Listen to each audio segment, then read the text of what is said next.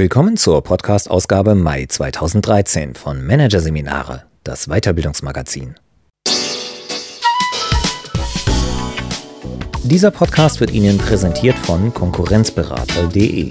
Systematische und professionelle Wettbewerbsanalyse für den Mittelstand. Der Konkurrenzberater zeigt, wie Sie Ihre Geheimnisse an die Konkurrenz verlieren und was Sie dagegen tun können. Weitere Podcasts aus der aktuellen Ausgabe behandeln die Themen Führung und Freundschaft, brisante Beziehungen und Nein sagen. Vier Buchstaben für den Erfolg. Doch zunächst Selbstsicherheit lernen. Trau dir selbst von Silvia Jumpertz. Leistungsnormen, Optimierungsethos und der Zwang zur Eigen-PR. Unter den Bedingungen des heutigen Business kann das Ego enorm unter Druck geraten. Experten meinen, im Klima der Erfolgsgesellschaft nehmen Probleme mit der Selbstsicherheit zu. Dabei hilft nicht so sehr wie ein gesundes Maß an Selbstvertrauen, um mit den Herausforderungen des Arbeitsalltags klarzukommen. Was Mut macht? Ein starkes Selbst ist kein Schicksal, sondern Trainingssache. Hier ein Kurzüberblick des Artikels. Karriere im Bremsgang.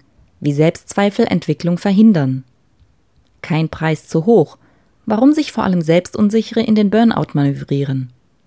Sog der Leistungsgesellschaft, warum Probleme mit dem Selbstbewusstsein zunehmen.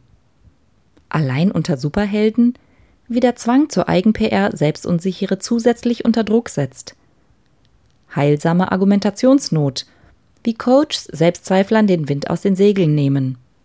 Und Lernen im Denken und Handeln, mit welchen Methoden man nachhaltig seinen Selbstwert steigert. Marco Becker, Abteilungsleiter bei der AXA Versicherung in Köln, konnte kaum glauben, was er da erlebte.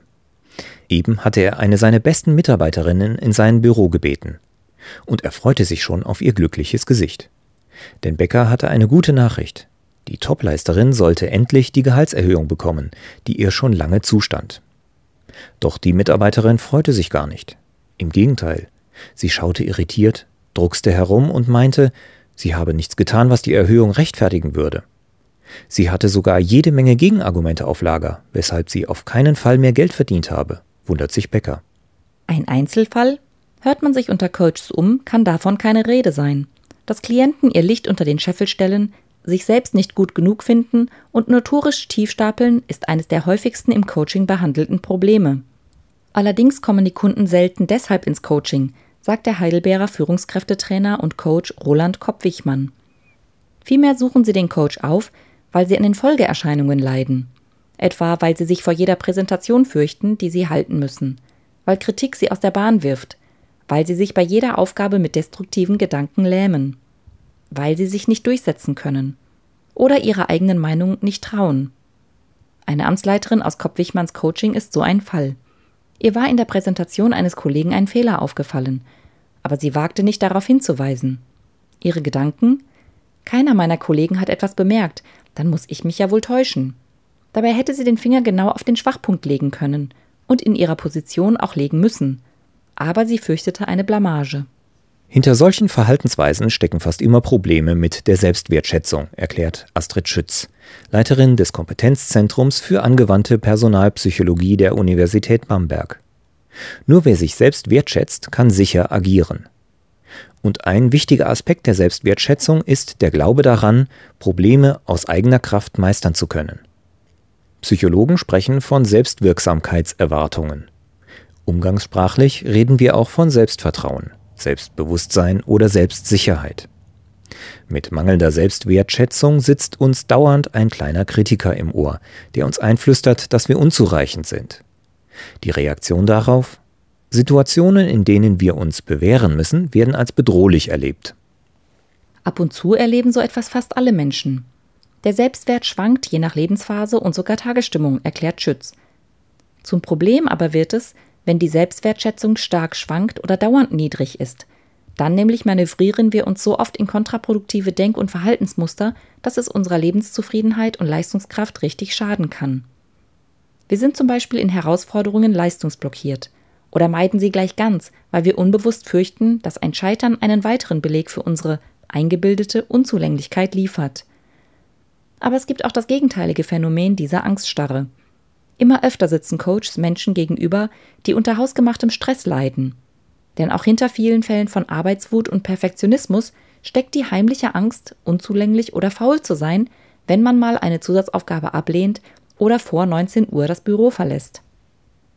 Wer Probleme mit dem Selbstbewusstsein hat, der ist bereit, jeden Preis zu zahlen, drückt es Bettina Stackelberg aus.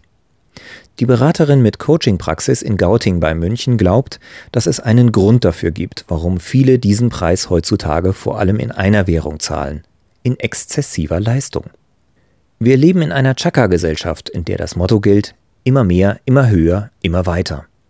Dass die eigene Leistung als Selbstwertquelle dient, ist zwar normal. Problematisch aber wird es, wenn eine Selbstwertquelle so stark im Vordergrund steht, dass der gesamte Wert als Person davon abhängig gemacht wird, betont Schütz. Vor allem gilt das, wenn die Quelle instabil ist. Das ist in puncto Leistung der Fall, wenn man darunter vor allem beruflichen Erfolg versteht. Fairnisse, die im Arbeitsleben an der Tagesordnung sind, putieren dann gleich zu Feuerproben für selbst. Der Chef guckt kritisch, ein Kunde hat sich beschwert, es ist einem ein Fehler unterlaufen. Unter der Prämisse, dass Erfolg im Job das Wichtigste ist, können selbst Petitessen Ängste und Leistungsblockaden auslösen, die menschenfremd sind, die ihren Wert als Person unabhängiger vom Arbeitserfolg definieren. Unsere derzeitige Gesellschaft macht es uns schwer, uns von Erfolgsnormen zu emanzipieren, sagt Stackelberg.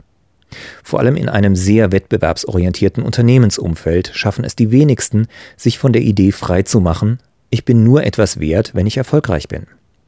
Wer einmal im Sog eines kompetitiven Arbeitsklimas steckt, merkt oft gar nicht, wie das seine Selbstbewertungsmuster beeinflusst. Doch dauernd daran bemessen zu werden, ob man bestimmte Sollkennzahlen erreicht, das kann nicht ohne Folgen bleiben, meint Stackelberg. Mangelndes Selbstvertrauen als Symptom der Leistungsgesellschaft? Viele Experten teilen diese These.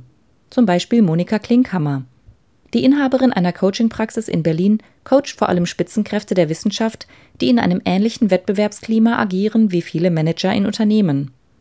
Klinkhammer vermutet, dass der extreme Profilierungsdruck und der um sich greifende Zwang zur positiven Selbstdarstellung in diesem Umfeld in vielen den Verdacht schüren, nicht gut genug zu sein. Wer von geübten Eigen-PRlern umgeben ist, bekommt als etwas selbstkritischer Typ schnell das Gefühl, der einzige Verlierer unter lauter Superstars zu sein. Vor allem von Führungskräften wird erwartet, sich Unsicherheiten und Unzulänglichkeiten nicht anmerken zu lassen, obwohl diese angesichts komplexer Rollenanforderungen unvermeidlich sind. Doch Fassade ist Pflicht. Gerade bei Führungsneulingen, die erst noch in ihren Job hineinwachsen müssen, kann das schlimmstenfalls dazu führen, sich in irrationale Ängste hineinzusteigern. Etwa in die Angst, auf einem Posten zu sitzen, der eine Nummer zu groß für einen ist. Einige aber fühlen sich nicht nur so. Sie tun sich tatsächlich einen Job an, der ihr Potenzial übersteigt. Oder sie stellen im Arbeitsalltag zu hohe Ansprüche an sich. Wenn ich die Präsentation halte, dann muss sie auch brillant werden. Wenn ich im Meeting etwas sage, dann muss es wirklich beeindruckend sein. Oft steckt dahinter ein Muster. Viele Führungskräfte streben einem unerreichbaren Bild des Supermanagers nach und hängen die Messlatte damit einfach zu hoch. Dann klaffen ideales Selbstkonzept und reale Möglichkeiten auseinander beobachtet Friederike Potrek-Rose, Therapeutin und Coach mit Sitz in Freiburg. Weil es nicht opportun ist, sich ehrlich einzugestehen, ich kann das nicht, das passt nicht zu mir, hinkt man hinter den eigenen Ansprüchen her. Es ist ein Dilemma, dem sich Führungskräfte stellen müssen, so die Psychologin. Tun sie das, werden sie durch gezielte Trainings manche Skills verbessern können. Aber es geht auch darum, sich offen den eigenen Grenzen zu stellen und diese zu akzeptieren. Das bedeutet zunächst eine Kränkung für die eigene Person, sagt Potrek Rose. Ihre Aufgabe als Coach sieht sie darin, diese Kränkung in eine positive Erfahrung umzumünzen. Etwa indem sie mit dem Klienten herausarbeitet, dass er Standards hinterherläuft, die gar nicht seine eigenen sind, sondern solche, die er unreflektiert übernommen hat oder meint übernehmen zu müssen. Wer es schafft, das zu erkennen, kann die eigenen Ansprüche zurücknehmen und sich so die Chance eröffnen, wieder positive Erfahrungen zu machen. Dann kann Selbstvertrauen wieder wachsen, so Potrek Rose. Im Coaching mit Selbstunsicheren geht es um eine Neujustierung der eigenen Denkmuster. Auch bei denen, die sich keineswegs zu hohe Ziele setzen, eigentlich viel erreichen und trotzdem dauernd an sich zweifeln, kommt es darauf an, zu ermitteln, welchen Denkschienen sie folgen Deshalb arbeiten viele Coaches biografisch mit ihren Klienten. So lässt etwa Kopp Wichmann seine Coaches Fantasiereisen in die Vergangenheit unternehmen, um ungünstige Weichenstellungen in der Kindheit auf die Spur zu kommen. Haben zum Beispiel die Eltern ihrem Kind vermittelt, wir mögen dich nur, wenn du gute Noten mit nach Hause bringst, kann das einen ungünstigen Glaubenssatz wie ich tauge nur was, wenn ich leiste, ins Hirn brennen. Viele Führungskräfte zeigen sich im Coaching überrascht, dass etwas, was 30 Jahre her ist, sie heute noch beeinflussen kann, sagt Kopp Wichmann. So war es auch bei der Amtsleiterin aus seinem Coaching. In ihrer Kindheit war sie gehänselt worden, weil sie dick war und mit ihren Eltern im Hochhaus wohnte. So hatte sie die Überzeugung entwickelt, durch Leistung beweisen zu müssen, dass sie etwas wert ist. Und das tat sie. Im Übermaß. Bis an den Rand des Burnouts. Nach außen Powerfrau, innen voller Minderwertigkeitsgefühle. Immerhin sind die Experten einig. Wir sind ebenso wenig Sklave unserer Vergangenheit wie der äußeren Umstände. Selbstwertschätzung und damit auch Selbstvertrauen sind lernbar. Dafür müssen die den Selbstwert zersetzenden Überzeugungen kritisch hinterfragt werden. Ist realistisch, was wir über uns denken? Stimmt es wirklich, dass man ein Minderleister ist, wenn man mal Nein sagt, wenn einem der Chef das x-te Mal Zusatzprojekte aufs Auge drücken will? Verliert man tatsächlich die Anerkennung seiner Mitarbeiter, wenn man mal notwendige Kritik anwendet? Was könnte schlimmstenfalls passieren, wenn man im Meeting etwas nicht besonders Kluges sagt? Ein Coach kann seinen Coachee mit geschickten Fragen so sehr in argumentative Bedrängnis bringen, dass diesem die Irrationalität des eigenen Denkens klar wird. Kopp Wichmann fragte seine Klientin, die Amtsleiterin, wann wäre es denn definitiv bewiesen, dass sie gut genug sind? Darauf konnte sie keine Antwort geben. Die ganze Wucht der Erkenntnis traf sie. Wenn ein Coachee die Irrationalität seiner Denkmuster erkannt hat, kann er sie verändern. Das ist der nächste Schritt auf dem Weg zu mehr Selbstvertrauen. Es geht dann beispielsweise darum, den Bezugsrahmen für sein Selbstwertgefühl günstiger zu definieren. Das kann bedeuten, sich zu sagen, es ist für mich wichtig, in einem guten Kontakt zu meinen Kunden zu stehen, statt ich muss möglichst viele Vertragsabschlüsse hinbekommen. Gibt Kopfwichmann ein Beispiel.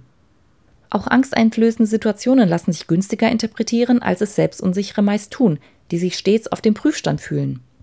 Zum Beispiel, indem der Fokus auf einen anderen Aspekt der Situation umgelenkt wird. Schön, hier kann ich etwas Neues lernen. Auch an den ungünstigen Verallgemeinerungsmustern, derer sich Selbstunsichere häufig bedienen, arbeiten Coaches mit ihren Klienten. Aus einem Satz wie Ich kann keine Präsentation halten wird dann zum Beispiel Einmal hat meine Präsentation nicht gut funktioniert, aber das nächste Mal bereite ich mich besser vor. Wer selbst unsicher ist, neigt oft auch zu ungünstigen Vergleichsmustern. So wie einer von Monika Klinkhammers Klienten. Ein Professor, der aus einer einfachen Bauernfamilie stammte und sich deshalb neben seinen Universitätskollegen mit ihren geschliffenen Umgangsformen und ihrem professoralen Habitus immer klein und deplatziert fühlte. Klinkhammer legte ihm nahe, einen anderen Faktor in die Waagschale zu werfen als seine gesellschaftliche Gewandtheit, nämlich das enorme Durchhaltevermögen, mit dem er sich hochgearbeitet hatte. Und siehe da, mit diesem Kapital neigte sich die Schale stärker zu seinen Gunsten. Er hatte eine Ressource entdeckt, die ihm schon in der Vergangenheit geholfen hatte und auch in Zukunft helfen kann, so Klinkhammer. Den Selbstwert verbessern heißt, nach solchen Ressourcen zu graben und sie nutzbar zu machen, etwa in Form von Mutsätzen, auf die man in kritischen Situationen zurückgreifen kann. Oft klebt der Fokus der Betroffenen an ihren Schwächen und Misserfolgen.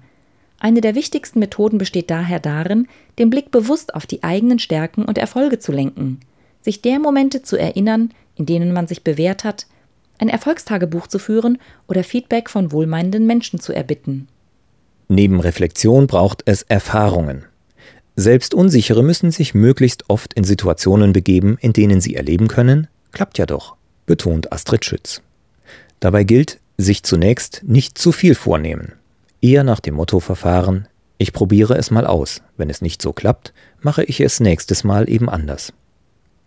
Keinesfalls sollte man sich beim Thema Selbstsicherheit lernen unter Druck setzen.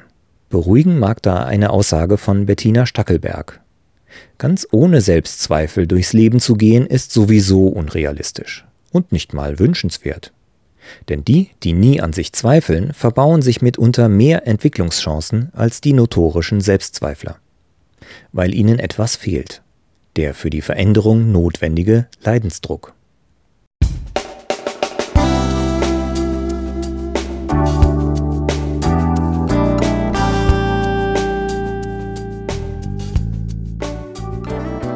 Sie hörten den Artikel Selbstsicherheit lernen. Trau dir selbst von Silvia Jumpertz aus der Ausgabe Mai 2013 von Managerseminare, produziert von Voiceletter. Weitere Podcasts aus der aktuellen Ausgabe behandeln die Themen Führung und Freundschaft, brisante Beziehungen und Nein sagen. Vier Buchstaben für den Erfolg. Weitere interessante Inhalte finden Sie auf der Homepage unter managerseminare.de und im Newsblog unter managerseminare.de/blog.